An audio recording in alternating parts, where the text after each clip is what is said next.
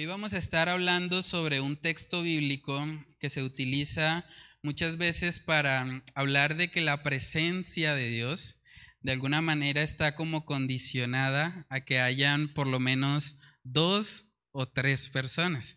Hay un texto bíblico que se usa mucho generalmente cuando hay una reunión de oración y cuando de pronto el líder ve que hay pocos en la iglesia y les dice, bueno, no se preocupen, que así estemos dos o tres congregados, aquí está el Señor. Sí, como que se ha vuelto una cosa, una, un versículo bíblico que se ha utilizado mucho como para traer consuelo cuando la asistencia es bajita.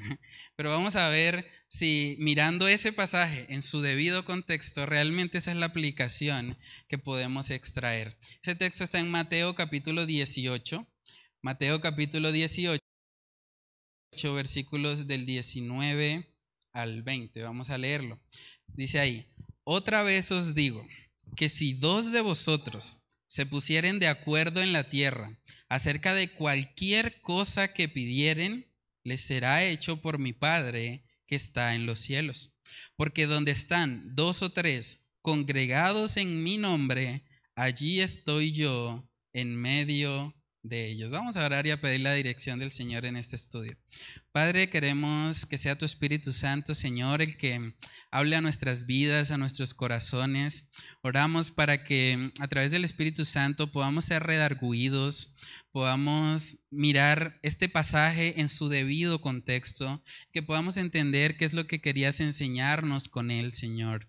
Ayúdanos a poder aplicarlo correctamente en nuestras vidas y a vivir cada día, Señor, enfocados en tu gloria y no en la nuestra, Señor. Oramos para que seas tú obrando en este tiempo, te lo pedimos, en el nombre de Cristo Jesús. Amén y amén. Bueno, hermanos, entonces vamos a mirar ese pasaje de Mateo 18 en su debido contexto. Lo primero que analizamos siempre que vamos a estudiar un pasaje bíblico es el contexto inmediato del pasaje.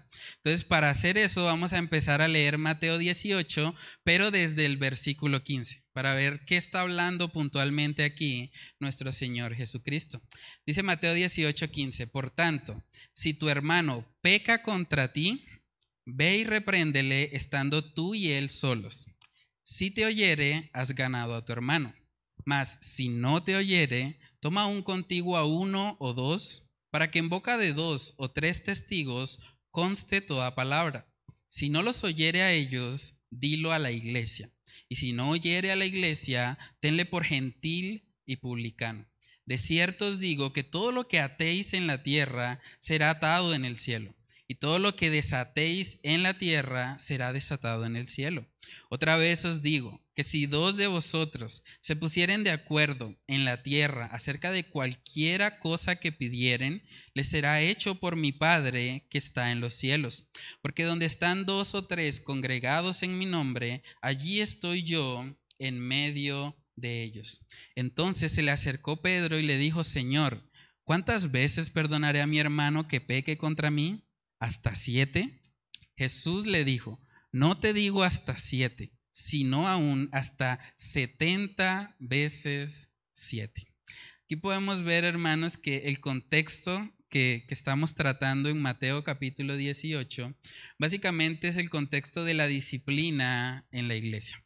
Es la disciplina en la iglesia. Ahí no está hablando de la oración en general, Está hablando de la oración que hacen las personas que están participando de este proceso que es tan importante. Y lo primero que vemos que dice ahí en Mateo 18, 15 es que si nosotros tenemos un hermano, alguien que comparte nuestra propia fe, que peca contra nosotros, lo que debemos hacer es ir y reprenderle estando a solas.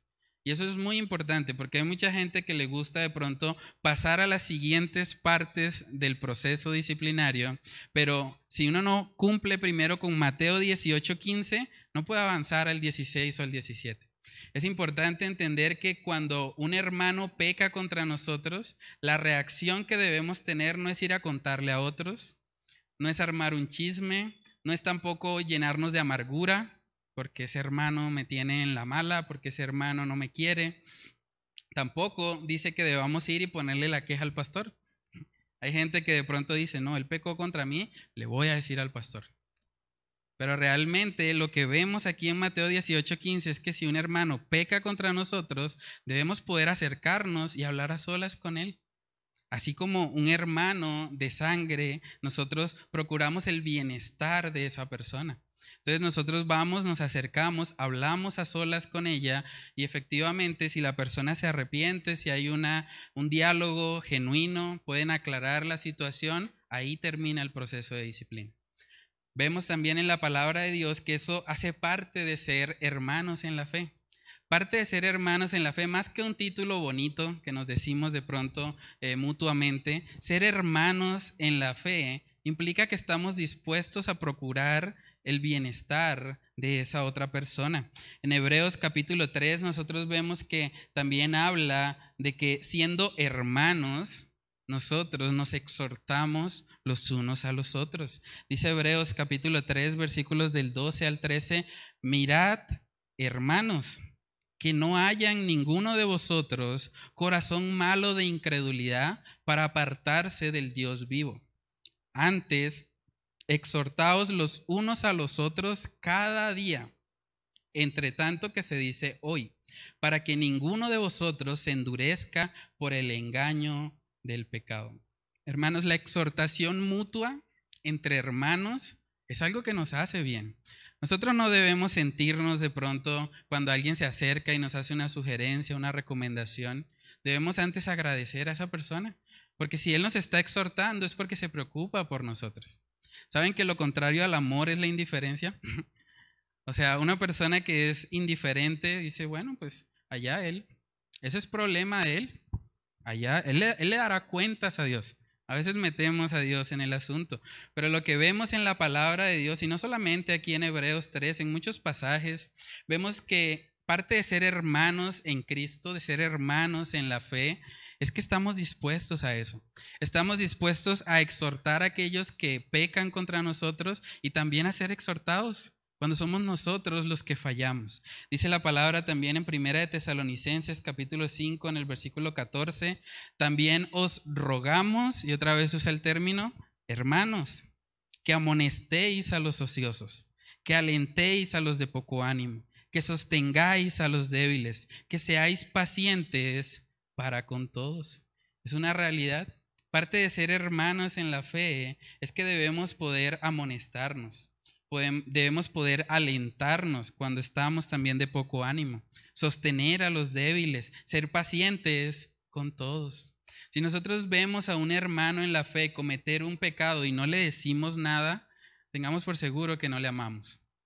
No amamos a esa persona porque somos indiferentes ante lo que él está viviendo. Y es importante también cuando hacemos este proceso que lo hagamos siempre con mansedumbre. Eso es lo que dice la carta de Gálatas en el capítulo 6, versículos del 1 al 2. Dice ahí, hermanos, otra vez esa palabra, si alguno fuere sorprendido en alguna falta, vosotros que sois espirituales, restauradle con espíritu de mansedumbre, considerándote a ti mismo, no sea que tú también seas tentado. Sobrellevad los unos las cargas de los otros y cumplid así la ley de Cristo. Entonces el propósito de acercarnos a un hermano es su restauración. No es aplastarlo, no es pisotearle, no es hacerle sentir inferior. Nos acercamos a Él con mansedumbre, con un espíritu manso, llenos del Espíritu Santo, para que sea Él dirigiéndonos en todo y no le dejamos la carga completa a esa persona. Es curioso que después de Gálatas 6.1 está Gálatas 6.2. Dice, sobrellevad o sea, la carga que esa persona tiene con su pecado, le vamos a ayudar a llevarla. Le vamos a ayudar, vamos a orar por esa persona, vamos a darle un consejo bíblico, tal vez le vamos a aconsejar alguna serie de estudios bíblicos que pueda estudiar para profundizar un poco más en la lucha que esa persona tiene. Entonces es importante que entendamos cómo es este proceso de la disciplina. Si nosotros vemos que después de hacer esto con un corazón genuino, con un corazón sincero, con mansedumbre, la persona aún así no quiere arrepentirse, es cuando pasamos a Mateo 18, 16. Mateo 18, 16 dice, mas si no te oyere, toma un contigo a uno o dos, para que en boca de dos o tres testigos conste toda palabra. Una vez más, es el mismo eh, principio que aplicamos en el versículo 15. Si nosotros buscando uno o dos testigos, y es importante aclarar que son testigos, no amigos, ¿sí? porque la tendencia en el corazón es, bueno, voy a buscar una persona que esté a mi favor. Entonces, con dos o tres que estén a mi favor, ya lo tengo acorralado. Pero de eso no se trata. Se trata de testigos que puedan ser imparciales y que puedan juzgar conforme la palabra de Dios. Una vez más, si esos, si ante esa exhortación con uno o dos testigos la persona se arrepiente, ahí termina el proceso. No hay necesidad de avanzar al versículo 17. Luego, si aún así vemos que la persona insiste en su pecado, dice Mateo 18, 17, si no los oyere a ellos, dilo a la iglesia. Y si no oyere a la iglesia, tenle por gentil y publicano. Y eso es importante también aclararlo. Tenerle por gentil y publicano no significa que nunca le volvemos a hablar.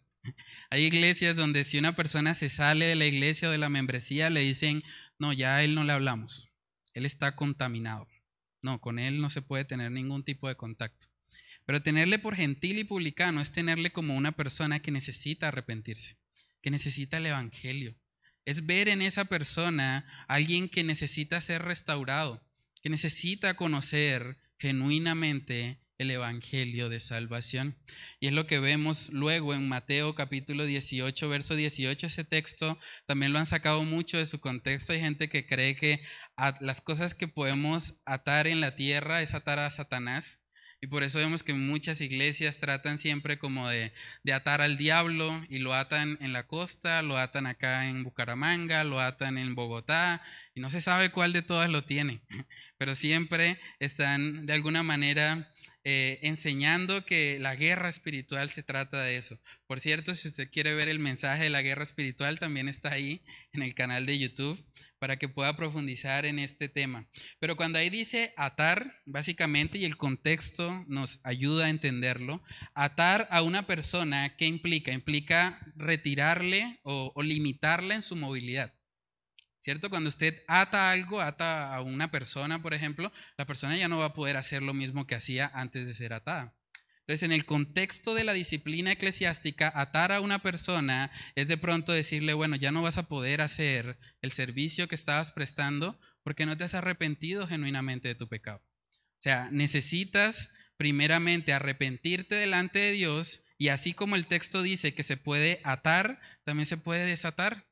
Desatar que es que la persona se arrepiente de su pecado, la persona reconoce que se equivocó y ya, no tenemos que estar ahí todo el tiempo encima de esa persona o recordándole esa falta continuamente. Debemos aprender a perdonar y a pasar la página. Eso es muy importante. De hecho, vemos un, texto en la palabra que nos muestra eso. En Primera de Corintios capítulo 5, nosotros vemos que una de las razones por las cuales el Señor, eh, el apóstol Pablo, perdón, exhortó a la iglesia de Corinto fue que ellos no tenían disciplina. Ellos estaban permitiendo que un hombre que se estaba acostando con su madrastra estuviese ahí en la iglesia como si nada, participando de las mismas cosas que los demás. Y por eso vemos que en Primera de Corintios capítulo 5 el apóstol Pablo usa palabras fuertes contra esta persona. Primera de Corintios capítulo 5 en el versículo 13 dice, porque a los que están fuera Dios juzgará. Quitad pues a ese perverso de entre vosotros. O sea, el apóstol Pablo está diciendo, esta persona no puede tener la misma comunión que ustedes tienen con otros hermanos genuinos en la fe. Y esa fue la disciplina que Dios permitió sobre la vida de este hombre. Pero es curioso porque si nos vamos a segunda de Corintios, vemos que eventualmente este hombre se arrepintió. O sea, este hombre pasó por el proceso de la disciplina, fue de alguna manera excluido de la membresía de Corinto, pero en 2 de Corintios capítulo 2 vamos a ver que ahora el apóstol Pablo les dice a ellos, bueno, ya, es suficiente. No hay que seguir ahí colocándole el pie a esa persona, hay que amarla, hay que recibirle porque genuinamente se ha arrepentido. Vamos a 2 de Corintios capítulo 2 en el versículo 5 dice, pero si alguno me ha causado tristeza, no me la ha causado solo a mí sino en cierto modo, por no exagerar, a todos vosotros. Le basta a tal persona esta reprensión hecha por muchos. Así que al contrario, vosotros más bien debéis perdonarle y consolarle, para que no sea consumido de demasiada tristeza. Por lo cual os ruego que confirméis el amor para con él. Después de que Pablo haya dicho, bueno, hay que exhortar a este hombre, ahora está diciendo, bueno, ya basta, ya fue suficiente, ya le basta la reprensión que le hicimos públicamente, donde muchos fueron testigos de eso, ahora es momento para confirmar el amor que tenemos por él. Hermanos, la disciplina de la iglesia, la disciplina eclesiástica es un acto de amor. Es un acto de amor que Jesús mismo está estableciendo cómo debemos hacer. Y es en ese contexto que nosotros llegamos al pasaje de Mateo 18, 19, donde dice, otra vez os digo, que si dos de vosotros se pusieren de acuerdo en la tierra acerca de cualquier cosa que pidieren, les será hecho por mi Padre que está en los cielos. Entonces el contexto nos está mostrando que ese texto no es una carta blanca para que nosotros digamos, bueno, vamos a ponernos de acuerdo dos personas y vamos a pedir por un carro. O vamos a ponernos de acuerdo y vamos a pedir por una casa. Porque aquí dice que si los dos están de acuerdo, entonces les será hecho por el Padre. Realmente eso no es lo que el texto nos está mostrando. Más bien nos está mostrando la importancia de orar en el proceso de la disciplina. Estos dos, estas dos personas que se van a poner de acuerdo en Mateo 18, 19, son personas que vienen en el proceso de la disciplina y que necesitan pedir de la dirección del Señor a través de la oración. Entonces es muy importante que todo este proceso esté siempre permeado por oración, que no estemos buscando simplemente condenar a una persona o hacerle daño, sino más bien en oración pidiéndole al Señor que, nos dé de la sabiduría necesaria para poder eh, llevar a cabo esa disciplina. Y luego el Señor mismo se encarga de colocar en nosotros aquello que debemos pedir para gloria y honra de su nombre. En primera de Juan capítulo 14 también vemos que una de las cosas que el Señor nos dice en su palabra es que nosotros cuando pedimos algo conforme a su voluntad, Él nos oye. Y obviamente es la voluntad de Dios que la disciplina eclesiástica se haga de la manera correcta. Miren lo que dice primera de Juan 5, verso 14. Y esa es la confianza que tenemos en Él, que si pedimos alguna cosa conforme a su voluntad, Él nos oye. Y si sabemos que Él nos oye en cualquiera cosa que pidamos, sabemos que tenemos las peticiones que le hayamos hecho si alguno viere a su hermano, y esto aplica muy bien para el contexto de la disciplina, si alguno viere a su hermano cometer pecado que no sea de muerte, pedirá y Dios le dará vida. Esto es para los que cometen pecado que no sea de muerte. Hay pecado de muerte por el cual yo no digo que se pida. Aquí vemos que es la voluntad de Dios que cuando nosotros vemos a nuestros hermanos pecar, oremos Oremos para que Dios les dé vida, para que Él se glorifique en su ser. Entonces lo que vemos en Mateo 18, 19 es una petición que está alineada a la voluntad del Señor. Cuando dice que dos personas se pusieren de acuerdo, esas personas se ponen de acuerdo en cuanto a la disciplina. O sea, pensemos por un momento, ¿qué, qué cosas podrían pedir creyentes genuinos que están de pronto eh, viviendo este proceso de la disciplina eclesiástica, yo creo que alguien podría orar o dos personas podrían orar en conjunto diciéndole, Señor, te pedimos por fulano, por este hermano que está en pecado, te pedimos, Señor, que tú le concedas arrepentimiento. Concédele, Señor, que él pueda humillarse delante de ti, que pueda apartarse de ese pecado. Yo creo que eso sería una petición que esas dos personas, orando en el, nombre del Señor, y ahorita vamos a mirar un poco más de eso, eh, harían. También puede ser que esas personas digan, bueno Señor, si su corazón está tan endurecido, oramos para que tu disciplina amorosa, la que viene de ti, recaiga sobre él, para que de esa manera él se arrepienta y vuelva a ti. O una oración también válida que podría hacer alguien ahí en ese contexto sería, Señor, si ese hermano no te conoce, si realmente todo este tiempo ha estado fingiendo su fe, Padre, que tenga un encuentro genuino contigo. Esas personas probablemente van a estar orando, van a estar de acuerdo en pedir para el bienestar de, ese, de esa persona. Y el bienestar es que esa persona se arrepienta. Si es un creyente, que sea restaurado en su relación con el Señor y si no lo es, que tenga la oportunidad de conocerle. Eso es lo que dice también justo después en Mateo 18, 20. Vemos que se sigue hablando de estas personas. Mateo 18, 20 dice, porque donde están dos o tres congregados en mi nombre, allí estoy yo en medio de ellos. Eso es importante también aclararlo. Dice que están congregados en mi nombre. Sea, ellos no están congregados para sus deseos egoístas. Ellos están congregados porque quieren honrar al Señor. Están siendo representantes de Cristo aquí en la tierra. Y Jesús mismo es el que dejó este procedimiento para la disciplina eclesiástica. Otro aspecto que muchos han usado en este texto de Mateo 18, 20, es decir, bueno, si ahí dice que donde están dos o tres congregados en mi nombre, allí está el Señor, entonces ¿para qué voy a la iglesia? Gente que dice, no, pues yo me reúno con mi esposa, ella también es creyente y dos, ahí estamos. Pero realmente eso no es lo que el texto está enseñando. Estos dos o tres que están congregados en el nombre del Señor lo están haciendo precisamente para tomar decisiones respecto a lo que es la disciplina eclesiástica. Entonces este texto no enseña que Cristo solamente va a estar presente cuando hay dos o tres personas. Más bien lo que nos está mostrando es que si seguimos genuinamente el proceso bíblico de la disciplina, el Señor está con nosotros. El Señor nos respalda. El Señor se glorifica porque es Él el que ha establecido precisamente este estándar. Entonces, a manera de resumen, el contexto inmediato que nos muestra, nos muestra que el texto no está hablando de la oración en general. Está hablando de la oración respecto a el contexto de la disciplina eclesiástica. También nos está mostrando que cuando dos creyentes se ponen de acuerdo en ese contexto de la disciplina eclesiástica, sus peticiones son concedidas. ¿Por qué? Porque están buscando hacerlo no para sí mismos, sino para glorificar al Señor.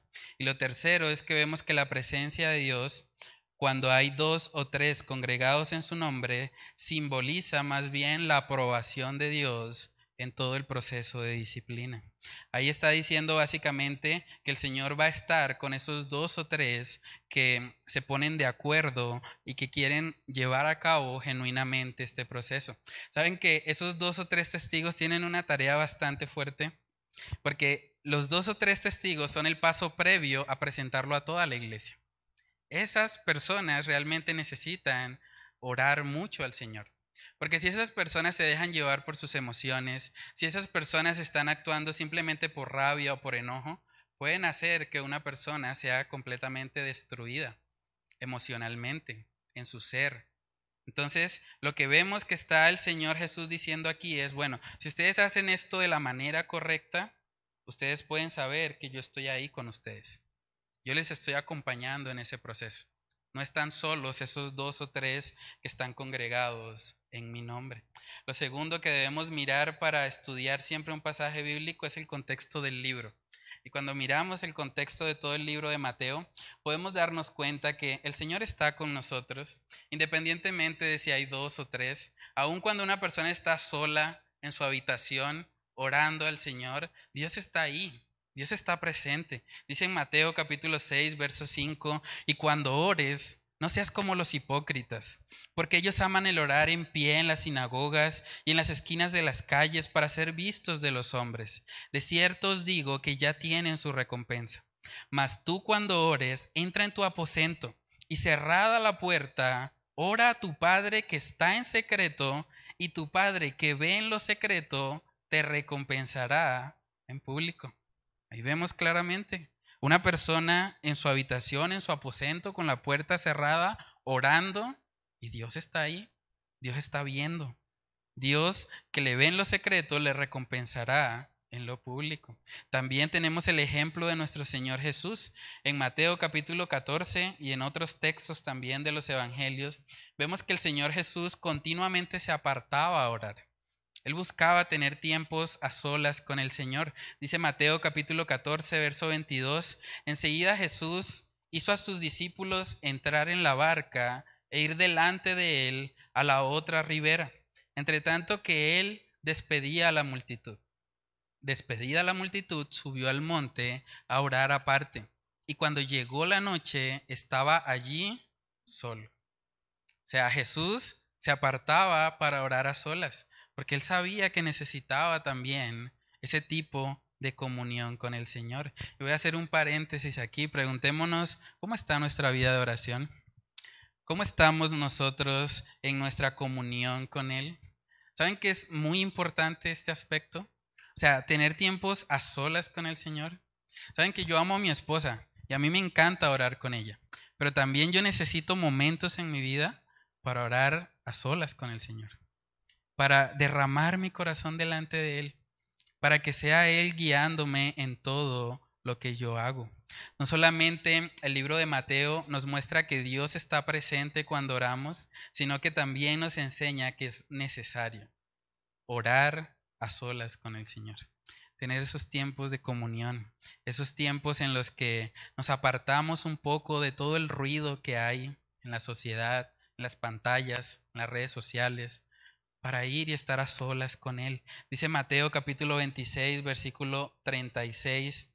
Dice, entonces llegó Jesús con ellos a un lugar que se llama Getsemaní y dijo a sus discípulos, sentaos aquí, entre tanto que voy allí y oro. O sea, Jesús les está diciendo a ustedes, quédense aquí porque yo necesito estar a solas con Dios. Yo necesito esa comunión con Él. Algo que me llama mucho la atención también en los evangelios es ver que los discípulos le preguntan en una ocasión a nuestro Señor que les, o les piden que, que les enseñe a orar.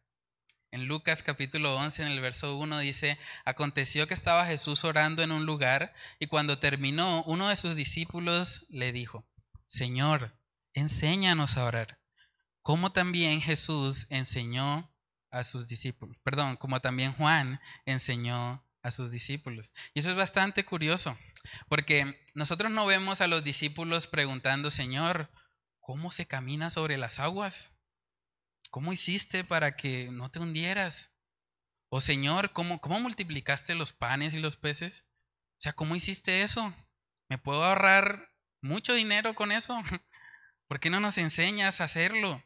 O ellos no dijeron, Señor, ¿cómo se convierte el agua en vino? ¿Cómo se hacen esos grandes milagros? Pero ellos fueron tan impactados por la vida de oración de Jesús que ellos quisieron aprender eso. Ellos dijeron, Señor, enséñanos a orar. Yo quiero eso. No me, no me interesa tanto los milagros que has hecho, me interesa tener ese tipo de comunión con el Padre. Me interesa vivir esa vida fuerte de oración. En Mateo capítulo 26, en el texto que, que, estábamos leyendo hace un momento del Getsemaní, vemos que también el Señor se dirige a los discípulos. Si había un buen momento para que el Señor les dijera que debían orar siempre dos o tres, era este, porque ahí estaban los discípulos. Pero vamos a ver lo que les dijo, Mateo 26, verso 41. Dice ahí, velad y orad para que no entréis en tentación. El espíritu a la verdad está dispuesto, pero la carne es débil. Él no les dijo, bueno, velad y orad de dos en dos, o bueno, dos o tres, para que realmente Dios esté ahí presente. Él no les dijo eso. Él más bien les está exhortando a ellos a que cada uno individualmente pueda velar y orar. Ahora, con eso no quiero decir que sea mal orar dos o tres personas, para nada es bueno y por eso hacemos también un servicio de oración entre semana, porque entendemos la importancia que, que, tiene orar los unos por los otros. Pero debemos entender, hermanos, que hay algo más allá. Hay algo más allá y es que nosotros debemos tener vidas reales de comunión con Dios en todo momento. En Mateo capítulo 28 también vemos que Jesús promete estar con nosotros, no solamente en medio de la disciplina eclesiástica, sino también cuando hacemos la gran comisión. Mateo capítulo 28, verso 19 dice, por tanto, id y haced discípulos a todas las naciones, bautizándolos en el nombre del Padre y del Hijo y del Espíritu Santo, enseñándoles que guarden todas las cosas que os he mandado, y aquí yo estoy con vosotros todos los días hasta el fin del mundo. Amén. No solamente cuando hay dos o tres congregados en torno a la disciplina eclesiástica, también cuando hacemos la gran comisión. Él está ahí con nosotros. Entonces el contexto del libro nos muestra que la presencia de Dios también está cuando oramos a solas. También nos muestra que Jesús dio ejemplo de eso de orar a solas con el Señor. Y vemos que la presencia de Dios nos acompaña no solamente en el contexto de la disciplina, sino también cuando hacemos la gran comisión. Lo tercero que miramos al estudiar un pasaje en su contexto es que miramos la enseñanza de toda la Biblia. Y ahí es bastante clara la palabra cuando nos enseña de que tenemos un Dios omnisciente, un Dios omnipresente, perdón, que está en todas partes y que por lo tanto Él no está condicionado simplemente a que Él aparece cuando hay dos o tres reunidos en su nombre. Él está en todas partes. Dice Salmo 139, versos del 7 al 12. Dice, ¿a dónde me iré de tu espíritu? ¿Y a dónde huiré de tu presencia? Si subiera a los cielos, allí estás tú.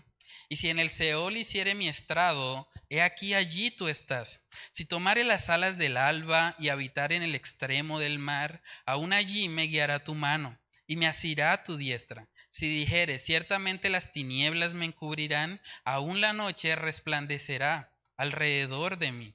Aún las tinieblas no encubren de ti, y la noche resplandece como el día. Lo mismo te son las tinieblas que la luz. Hermanos, el Señor ve todo lo que nosotros hacemos. Por eso nosotros no podemos condicionar a Dios a que Él solamente va a estar cuando haya dos o tres reunidos en su nombre. En Hebreos capítulo 4, Hebreos capítulo 4 en el versículo 13 también vemos algo parecido. Dice, no hay cosa creada que no sea manifiesta en su presencia. Antes bien, todas las cosas están desnudas y abiertas a los ojos de aquel a quien tenemos que dar cuenta. Entonces la Biblia nos enseña claramente, tanto en el Antiguo como en el Nuevo Testamento, que tenemos un Dios omnipresente, un Dios que está en todas partes. Y por eso podemos acercarnos también confiadamente al trono de la gracia en Cristo Jesús. Aún estando a solas, podemos estar seguros de que Él nos ve de que Él nos escucha. Otro aspecto que vemos que la palabra de Dios nos enseña es que cuando nosotros pedimos algo y lo pedimos en su nombre, Él promete concederlo. Vamos a Juan capítulo 14. Juan capítulo 14, versículos del 13 al 14 dice, y todo lo que pidiereis al Padre en mi nombre, lo haré, para que el Padre sea glorificado en el Hijo si algo pidieres en mi nombre, yo lo haré. ¿Recuerdan las personas de Mateo 18, 20? Estaban congregadas en nombre del Señor. Por eso la promesa de que lo que ellos pidieran de acuerdo, ellos iban a recibirlo. ¿Por qué? Porque no están pidiendo para sí mismos. O sea, pedir en el nombre de Jesús va más allá de unas palabras. Yo sé que cuando oramos muchas veces terminamos diciendo, bueno Señor, en el nombre de Jesús. Pero va mucho más allá de eso. Va mucho más allá de pronunciar unas palabras. Orar en el nombre de Jesús significa que somos representantes de Él aquí en la tierra, que estamos pidiendo lo que Jesús quiere para nosotros. Por lo tanto, si alguien está alineado con la voluntad del Señor de esa manera, lo que Él pida se va a cumplir.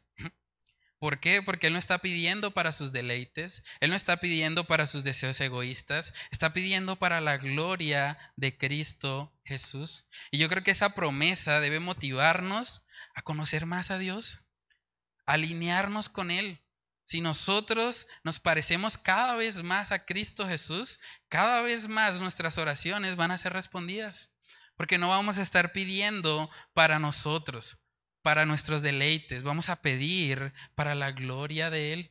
Y eso es lo que el Señor quiere. Él quiere que oremos los unos por los otros. En Santiago capítulo 5 también vemos que la palabra de Dios nos enseña que nosotros debemos orar los unos por los otros. Santiago capítulo 5 en el versículo 16 dice, confesaos vuestras ofensas unos a otros y orad unos por otros para que seáis sanados. La oración eficaz del justo puede mucho.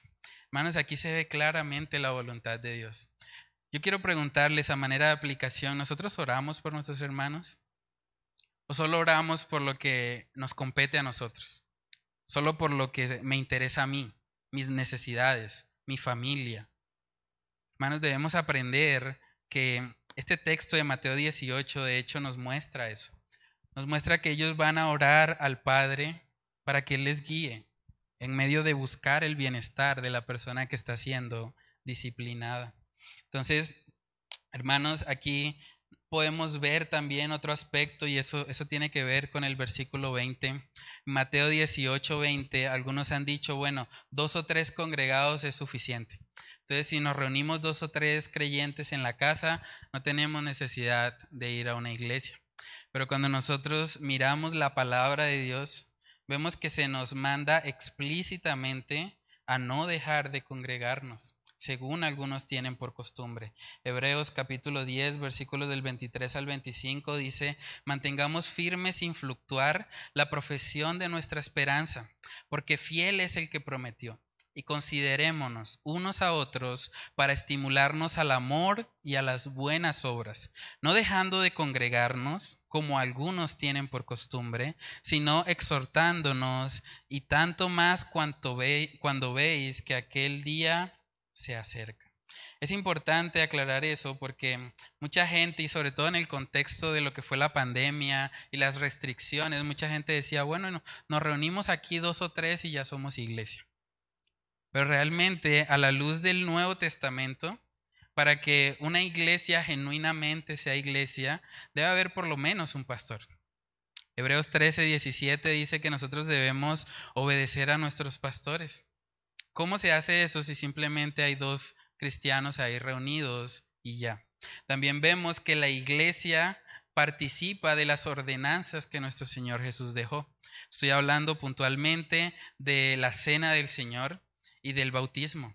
Son ordenanzas que nos recuerdan el Evangelio y que por lo tanto la iglesia debe practicar. También tenemos el mandato de la Gran Comisión de ir y alcanzar a otros con el Evangelio. Entonces, para que podamos hablar genuinamente de una iglesia, se requiere que alguien cumpla o, que ese grupo de personas esté haciendo estas cosas, que tenga un pastor que cumpla con las ordenanzas, que haga la gran comisión. Hay una frase de un pastor que él define básicamente lo que es la iglesia local. Él dijo, la iglesia local es un grupo de creyentes bautizados comprometidos a cuidarse unos a otros, que se reúnen regularmente para adorar a Dios a través de Jesucristo, para ser exhortados por la palabra de Dios y para celebrar las ordenanzas de Cristo bajo la guía de líderes debidamente constituidos. Esa es la enseñanza neotestamentaria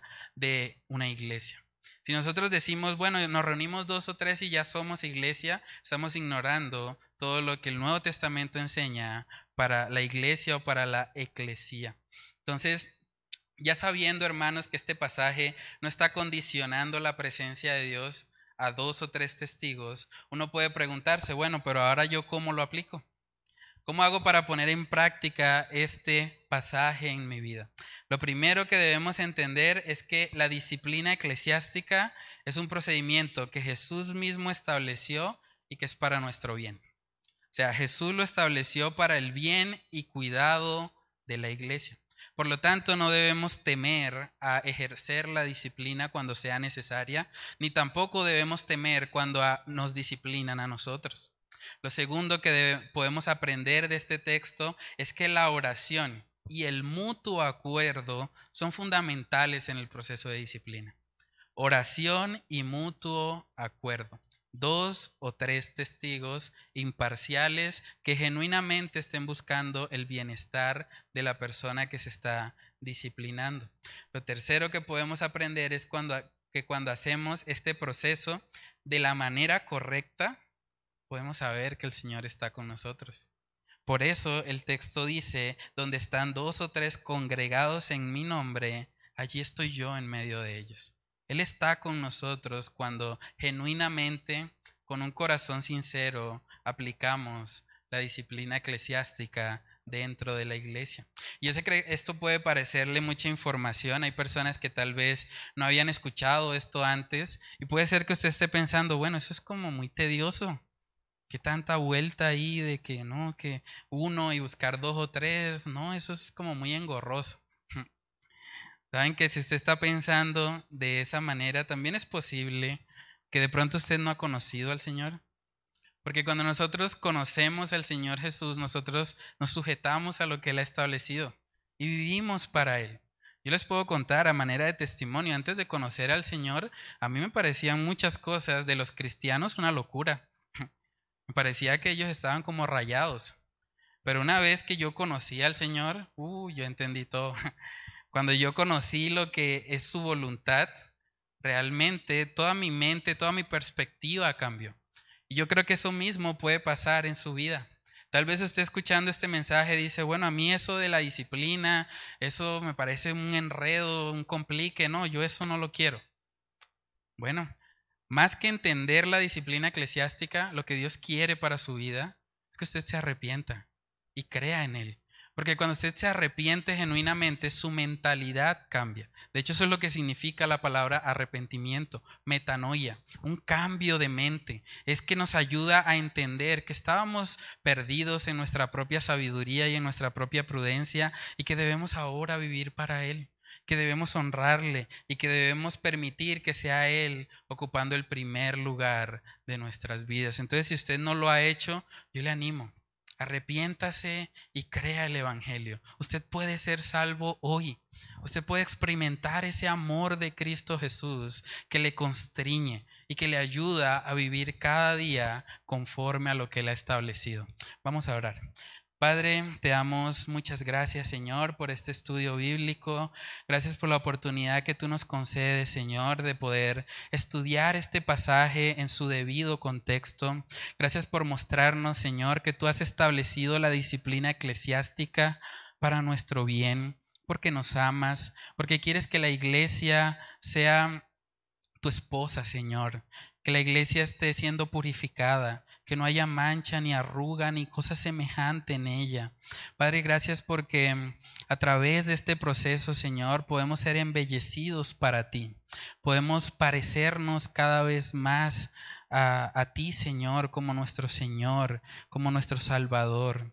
Padre, oramos para que mm, tú nos ayudes a poder hacer esto siempre en dependencia a ti, en mucha oración, en mutuo acuerdo, Señor, reconociendo que, que no debemos dejarnos llevar por nuestras emociones o por nuestra manera de pensar, Señor, sino que debe ser tú, a través de tu Espíritu Santo, guiando cada aspecto, cada fase de la disciplina eclesiástica, Señor. Oramos para que tú te glorifiques, Señor, en nuestras vidas y nos permitas entender también, Señor, la importancia que tiene el congregarnos, Señor, no solamente como en una reunión de amigos, sino más bien cumpliendo, Señor, con todo lo que tú pides para una iglesia local.